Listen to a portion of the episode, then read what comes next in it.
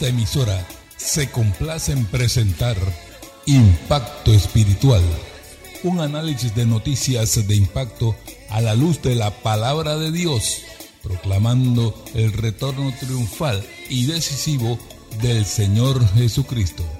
Y ya con ustedes, su hermano el evangelista y comentarista profético, Rogelio Cooper. ¿Qué tal amigos? Bienvenidos nuevamente en este día feliz a otra presentación de su programa Impacto Espiritual. Y las autoridades en la India han puesto en alerta a la población acerca de la posibilidad de que la actual ola de calor se extienda por más tiempo, afectando a la mitad de la nación, con temperaturas de hasta 45 grados centígrados. Para más detalles escuchemos al periodista de la National Public Radio, Osi Basteva, desde la capital, Nueva Delhi. This March was the third hottest in more than a hundred years. While heat waves are common in India, the early onset of sweltering summers appear to have taken everyone by surprise. Él decía el pasado mes de marzo fue el más caliente en los últimos 100 años. Esto de olas de calor no es algo inusual en la India. En esta ocasión lo que sucede es que se ha producido antes de la temporada de verano, lo cual ha tomado a todos por sorpresa. Amables oyentes, ¿qué significa todo esto? Bueno, sin dudar y lugar a dudas, el hombre con la producción de combustibles fósiles en la industria en todos los niveles está produciendo los llamados gases de invernadero, producto de todo esto, el carbono, la hulla, etcétera, el petróleo. Esos gases suben a la atmósfera y en vez de disipar el calor que emana la Tierra, cuando suben a la estratosfera, eh, más bien lo regresan, lo reflejan hacia atrás, hacia la Tierra, lo cual ha aumentado significativamente y sensiblemente la temperatura del planeta. Un foro noticiario no hace mucho dio la siguiente advertencia. Dijo, tenemos menos de una década para cambiar las cosas, pero si todo sigue como va, entonces en menos de 10 años no podremos evitar las consecuencias inevitables sobre el planeta. Amigos y hermanos, esto está produciendo mucha preocupación tanta que no hace mucho se celebró el Día de la Tierra, en el cual se proponen los organizadores concientizar alrededor del mundo a la humanidad acerca de la necesidad de salvar a nuestro planeta. Se han creado instituciones para esto. Incluso se dijo que la última celebración del Día de la Tierra fue todo un éxito y en un diario apareció un artículo en el cual decía, escuche, la celebración del Día de la Tierra es algo bueno para todos. Y en el artículo se hablaba de que muchas religiones en el mundo se estaban uniendo para esto de ayudar a salvar el planeta. Y en una reunión, escuche esto hermano mío, había líderes religiosos de diversas confesiones, incluso dice que denominaciones cristianas se estaban uniendo a otros grupos o confesiones de fe no cristianas, precisamente. Y en una foto apareció el líder o el presidente de la National Association of Evangelicals, el presidente de la Asociación Nacional de Evangélicos en los Estados Unidos, con un micrófono en la mano. Y al lado de él habían otros dos líderes religiosos. Uno, un líder musulmán, y otro, un rabino. Y ahí el evangélico, junto con los demás, hicieron un llamado a todas las confesiones de fe en el mundo a que se unieran en la proclamación solidaria del cambio climatológico y el calentamiento de la tierra a fin de que se propagara esto desde los púlpitos. ¿Qué les parece? Ahora, yo no tengo ninguna objeción en que este líder cristiano evangélico estuviera ahí con esos otros líderes de otras confesiones o religiones. algunas hasta anticristianas. Nuestro Señor Jesucristo dijo que uno no coloca una lámpara debajo de la mesa, sino encima para que todos la vean. Ahora, qué lindo hubiera sido si ese líder evangélico americano, al tiempo que tenía un micrófono en la mano, en la otra hubiera tenido la Biblia, la palabra. Y les hubiera dicho a todos esos otros líderes religiosos, miren, respetamos sus creencias, pero el creador de los cielos y de esta tierra de la cual estamos preocupados, el Dios de la Biblia, claramente en su palabra ha advertido de que vienen cataclismos cósmicos y terrenos y climatológicos terribles, como están descritos en el Apocalipsis, y que todo esfuerzo humano por evitar eso será inútil. Y lo mejor que podemos hacer es clamar a Dios de rodillas, pedirle misericordia y confiar en ese Cristo que murió y que resucitó y que volverá y prometió librar a los que en él creen del cataclismo climatológico que se acerca. Qué lindo hubiera sido si ese líder evangélico americano hubiera dicho eso a los demás, líderes religiosos. Aleluya. Pero bueno, lo hubieran catalogado de, oiga, fanático, radical, intolerante. Bueno, no importa. ¿Qué le dijo el Señor a Jeremías cuando le envió a hablar la palabra a un pueblo que no quería escucharlo? Jeremías 15, 19, el Señor le dijo, conviértanse ellos a ti y tú no te conviertas a ellos. Mi alma te alaba, Padre. Bendito sea el Cordero. Gloria a Jesús. Y así es. Ahora, hay una sutileza en esto del, del día de la tierra y el cambio climático, hermanos. El diablo es muy sutil y cómo se mete. Y, algunos cristianos incluso no se dan cuenta. Pero mire, varias comunidades de fe en, la red del Día de la Tierra se unieron para producir centenares de mensajes que deben ser, dicen ellos, transmitidos a los feligreses desde el púlpito. Imagínense que usted agarra ese mensaje en la internet, lo baja y lo pone con su bosquejo para predicar un domingo en la mañana, hermano. Pastor, que me escuchas. Tengamos cuidado, porque los mensajes que hay que hablar no nos vienen de la ONU, ni de los grupos climáticos, ni de la nueva era, no, no. Lo que tenemos que hablar al pueblo tiene que nacer primero en el corazón de Dios, luego en el nuestro, y eso solo se puede recibir de rodillas, de rodillas, para que Dios nos dé el rema, la palabra que el Dios del cielo quiere hablar a su pueblo en este tiempo postrero no palabra de hombre, ni de organizaciones, ni Naciones Unidas, sino palabra que nace y sale del corazón mismo de Dios. Bendito sea el Señor. Jeremías mismo lo dijo. Capítulo 17, verso 16. Le digo, Señor, lo que de mi boca salió fue en tu presencia. Y así es. Lo que hablamos, hermano, pastor, evangelista, deben salir de la presencia, producto de estar en la presencia, buscando el rostro de Dios. Bendito sea el Señor. mire, dice que para ayudar a pastores y sacerdotes en esto de la tierra, enviando mensajes, bosquejito ahí para predicarlo en la iglesia. El Señor reprenda al diablo. Mi alma te alaba, Jesús. Ahora, lo preocupante es que según este artículo, un pastor presbiteriano se entusiasmó tanto con esta idea que organizó un domingo de la tierra en su iglesia, animó a los niños que salieran de la iglesia y caminaran alrededor ahí en la barriada y encontraran cosas que podían dañar al planeta y también que recogieran cosas que podían ayudar al planeta. Es más, este pastor incluso dijo, dijo los niños, la iglesia debe ayudar en la preservación de las fuentes de agua de la tierra. E incluso este pastor prohibió a su congregación ya usar vasos de plástico. Gloria a Dios. No veo nada malo en eso, hermanos.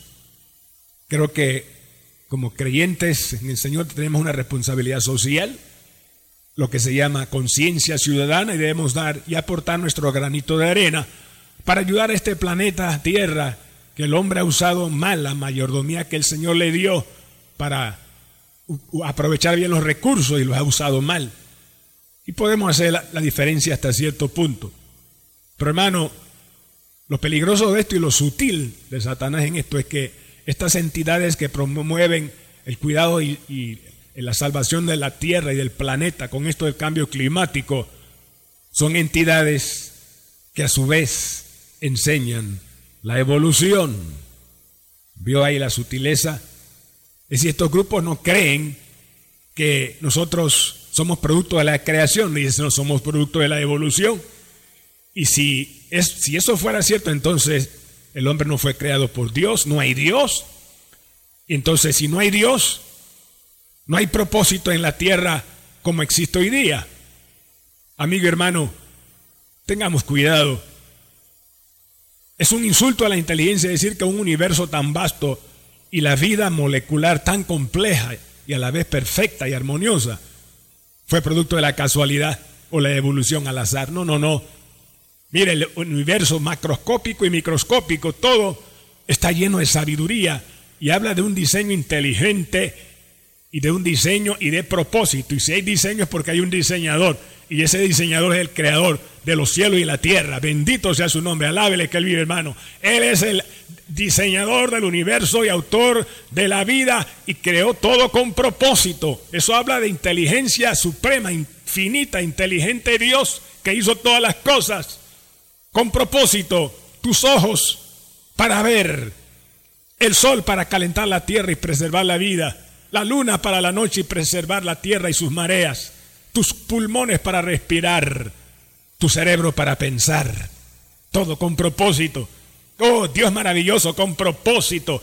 Aleluya, no en vano hizo la tierra, la creó con propósito y la va a terminar con propósito también. Porque mire, el hombre no va a terminar la tierra a pesar de los desastres ecológicos que está cometiendo hoy día, a pesar del poder bélico atómico que tiene el hombre no va a terminar esta historia, no, no, no.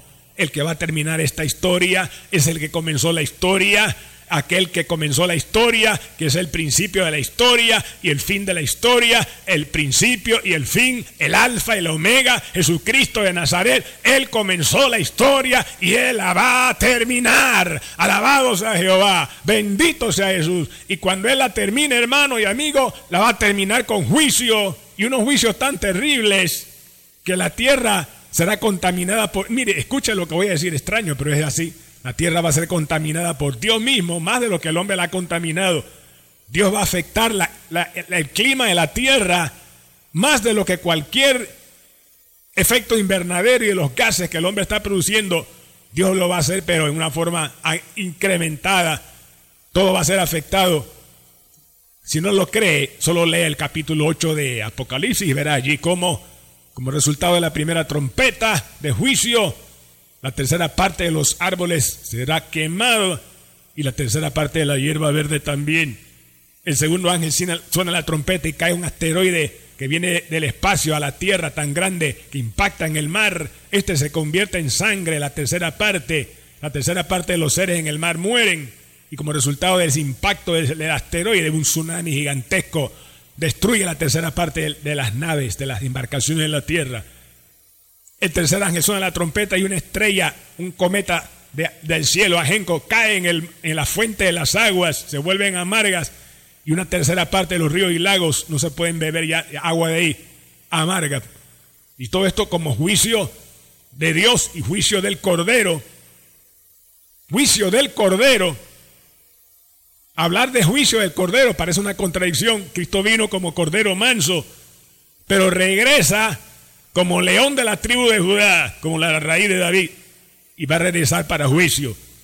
Así es que si usted lee Apocalipsis capítulo 6, ahí de hecho Cristo desata los, un libro sellado con siete sellos, que son siete juicios, y en el sexto sello, dice que cuando abrió el sexto sello, Juan vio eso, hubo un terremoto y el sol se volvió negro como tela de silicio y la luna se volvió toda como sangre.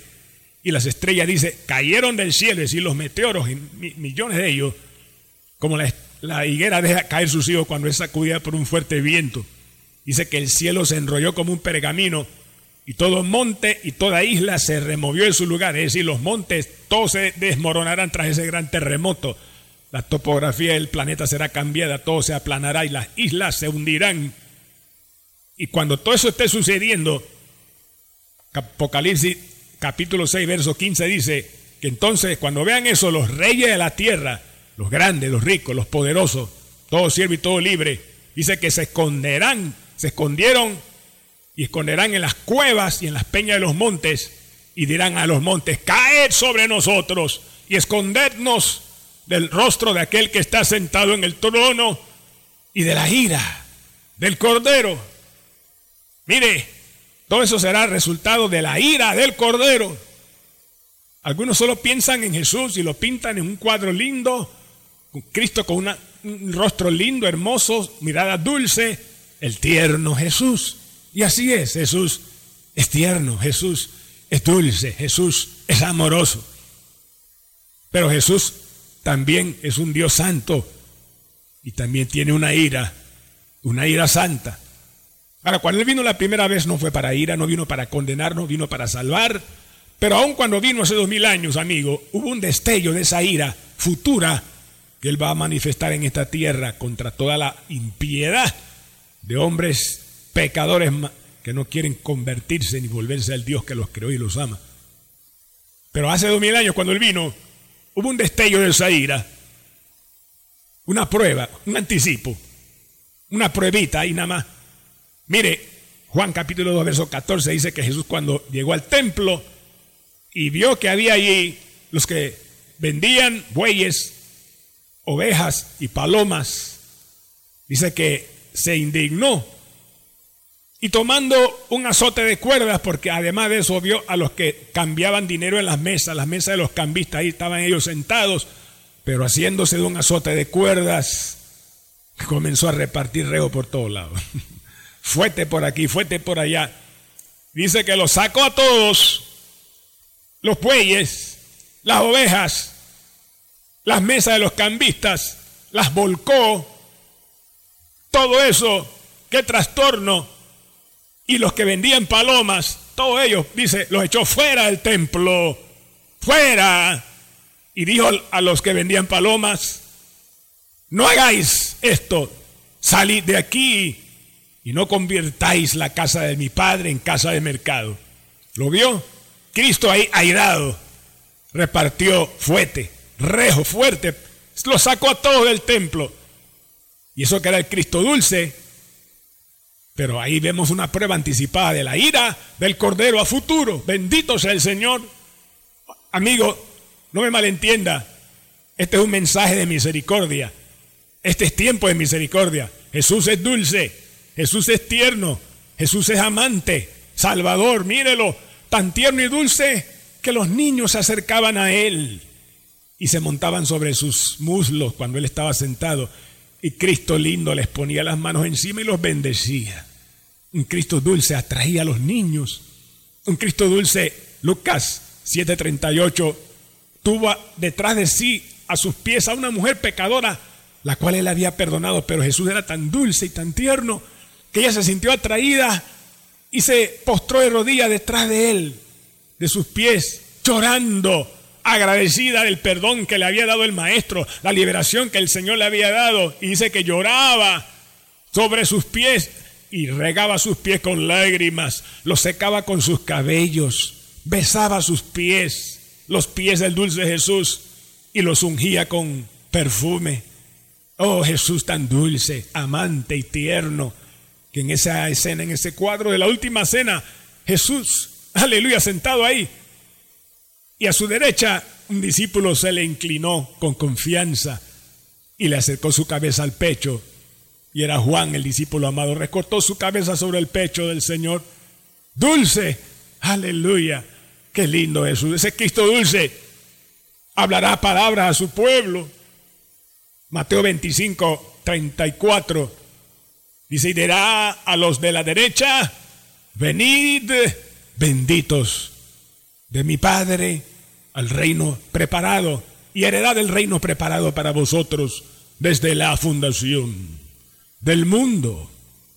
Cristo dulce, glorioso, regresa para reinar con su pueblo. Palabras dulces.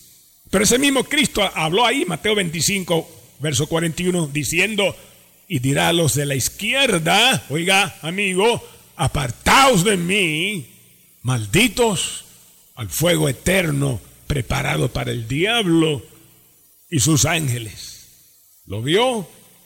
Cristo dulce, amante, salvador, pero también un cordero con ira para los que no creen y siguen detrás de Satanás en su desobediencia, en incredulidad y en pecado. Ahora, ¿cómo poder escapar de esa ira? El Señor es un Dios de misericordia, un Cristo dulce, pero también severo. Todo lo que es pecado está marcado para juicio y todo pecador impenitente también. Pero hay una salida. Esa salida hay que buscarla mediante la fe, mirando a la cruz, donde Jesús hace dos mil años entregó su vida. Por eso Romanos capítulo 5, verso 9 dice, pues mucho más, oiga esto amigo, estando justificados en su sangre, por él seremos salvos de la ira. ¿Lo vio? De eso se trató el Calvario. Cristo, el inocente y santo y puro Hijo de Dios, sin pecado, lleva los pecados de la humanidad. Y por eso el Padre derrama sobre él toda su ira, total, terrible, al punto que Jesús clamó, Dios mío, Dios mío, ¿por qué me has desamparado? Era Jesús cargando la ira terrible y furiosa de Dios, para que si creemos en Él, su sangre nos limpie y esa ira nunca caiga sobre nosotros, porque ya Jesucristo la recibió, un tormento terrible que ninguno de nosotros entenderá cuánto Él sufrió allí. Oh, oh, Shamanda Lava Saja. Oh, precioso Jesús. Charles H. Spurgeon, el gran predicador, decía que la sangre de Jesús es tan poderosa que es, ponía él el ejemplo, la espada, la espada de la ira divina, el filo de esa espada no nos puede cortar a los que creemos en él, porque la sangre de Jesús es como una funda en la cual entra esa espada y el filo no nos corta nunca. ¿Lo vio? Oh, la sangre nos escuda, nos protege del filo de la ira de Dios, ahora y por la eternidad. Hay que creer en Cristo. Solo Cristo salve, solo su sangre nos puede librar de la ira venidera y de la ira, y de la ira eterna, la ira del Cordero. Pero amigo, usted tiene la oportunidad ahora de clamar al Dios vivo, ahí donde usted está, al lado de la radio, o a través del instrumento digital que usted sintoniza el programa de hoy la Biblia dice, Salmo 145, verso 18, cercano está Jehová a todos los que le invocan, a todos los que le invocan, de veras. Si tú le invocas, Él te va a responder. Y la Biblia dice que todo aquel que invoca, que llama, que clama al Señor, Romanos 10, 13, todo aquel que invocar el nombre del Señor será salvo.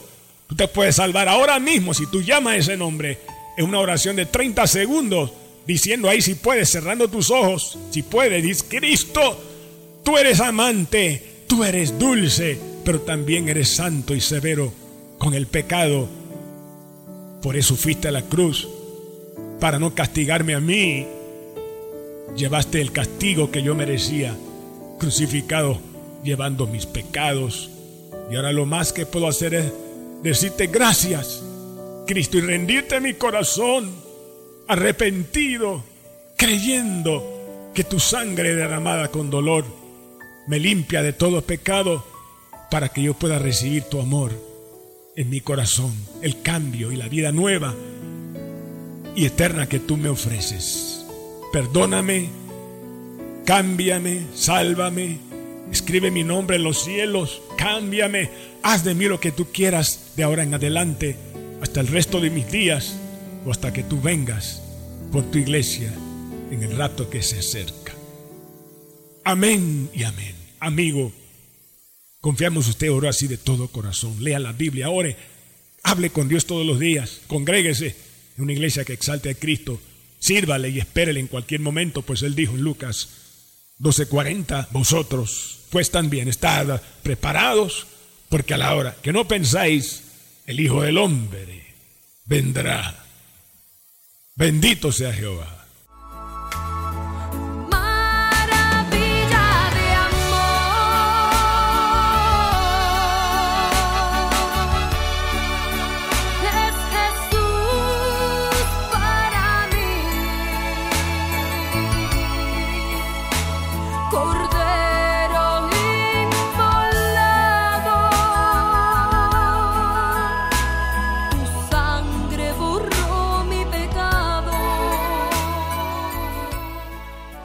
Bien amigos y hermanos míos, en el día de hoy presentamos el programa número 2326 con el mensaje titulado El Cristo amante, la tierra y la ira del Cordero. Una palabra tan importante y profética impactante como la de hoy, seguro usted querrá obtenerla como el audio a fin de escuchar nuevamente todo lo que se habló. Si es así, escriba a nuestro WhatsApp hermano y con mucho gusto le enviaremos el audio de vuelta a su WhatsApp hoy mismo. Escriba, ponga primero el signo más, seguido del número uno y luego los números que mi esposa les dará a continuación. Adelante, hermana Diana. Más uno, nueve, diecisiete, cinco, cinco, siete, sesenta y nueve, veintiocho. Repetimos, más 1 917 557 6928. Así es. Hermano mío, vivimos tiempos decisivos. Eventos cataclísmicos están por delante. Cristo está a las puertas. Ayúdanos a seguir proclamando este urgente mensaje. Tus oraciones y ofrendas de amor, tu apoyo económico nos asegurará el poder continuar en estos medios trayendo bendición al pueblo cada semana y el mensaje del Evangelio glorioso que salva las almas, tan urgente y necesario. La cuenta a la cual puedes tú enviar tu aporte urgente es la siguiente. Anota otra vez lápiz y papel 04 18 01 00 27 96 8. Repito, 04 18 01 00 27 96 8 cuentas de ahorros a nombre de ban del Impacto Espiritual Banco General. De antemano, gracias hermano. Si usted vive fuera de Panamá y quiere hacer una transferencia internacional, escríbanos al WhatsApp y le indicaremos cómo hacerlo o entra a nuestra página en internet a la www.impactoespiritual.net y ahí aparecerá más información donde dice donar. Haga clic ahí en esa pestaña. Y al solicitar el audio de hoy, el mensaje, recuerda el título del mensaje el Cristo amante, la tierra y la ira del Cordero. Para tus comentarios y testimonios o peticiones de oración para que oremos por ti, si quieres personalmente que clame a Dios por ti, será un placer, un privilegio. Marca de una vez el siguiente número aquí en Panamá. Puede llamarnos al 277-5352. Repetimos, 277-5352. Será para nosotros un placer ministrarle y orar por sus necesidades.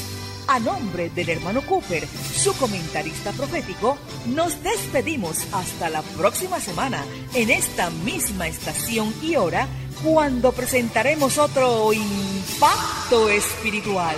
Un mensaje diferente anunciando la segunda venida del Hijo del Hombre.